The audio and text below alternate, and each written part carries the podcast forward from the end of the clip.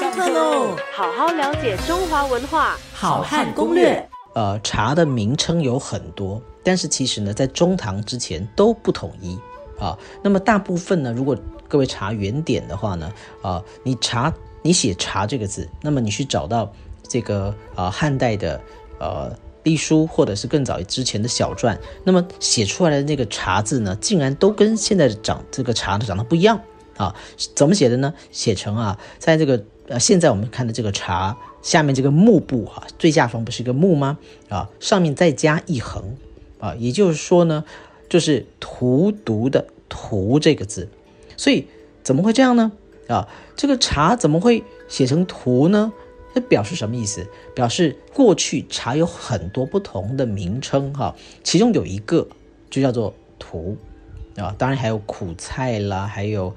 啊，很多其他的不同的名称啊，多得不得了啊。在中唐以后啊，那么一般呢，大家都认定啊，这个“茶”这个字呢，可以写作哈“荼毒”的“荼”这个字呢，把这个下方的这个“木”上面的那一横给拿掉了，也就是现在我们写的这个“茶”的这个字的字形了。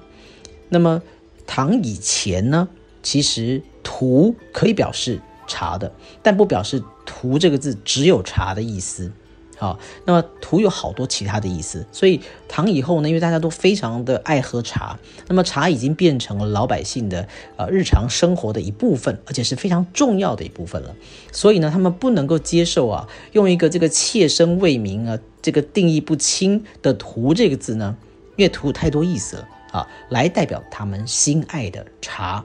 所以呢，就特别为了茶。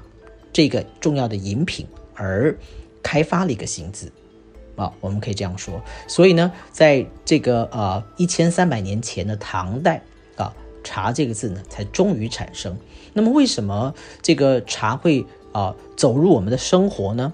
啊，这个茶成为我们生活的一部分，成为华人、成为汉文化圈的很重要的一部分的这个源头呢，有三种说法，我们称之为饮茶三说啊。第一种说法呢，就是说这个茶呢和其他的植物啊，最早是作为祭品，就是叫做祭品说，啊，先当成祭品，认为呢它是一种啊，这个可以拿来啊礼供给神的一种祭物，那么对人体也无害，所以呢才成为了饮食之用，这是第一种说法。第二种呢就是药物说啊，那么各位知道神农氏尝百草。啊，那么据说呢，他就是尝了百草，经常中毒。那么意外的发现呢，咀嚼这个茶叶呢，可以帮助他解毒。所以茶呢，啊，第二种说法呢，就是药物说，认为它是用药的。啊，第三种说法呢，就是食物说。各位知道，这个古人是民以食为天呢。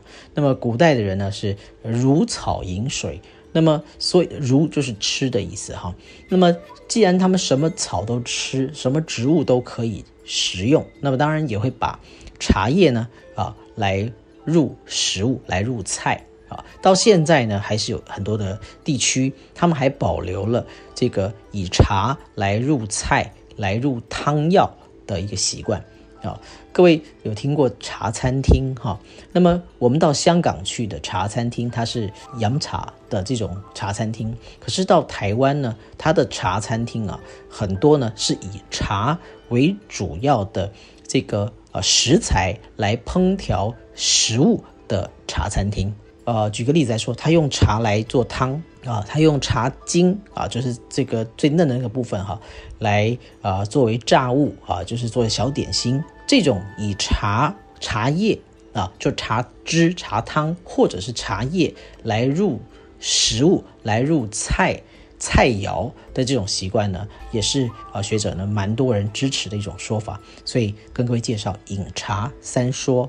好好了解中华文化，好汉攻略。下课喽。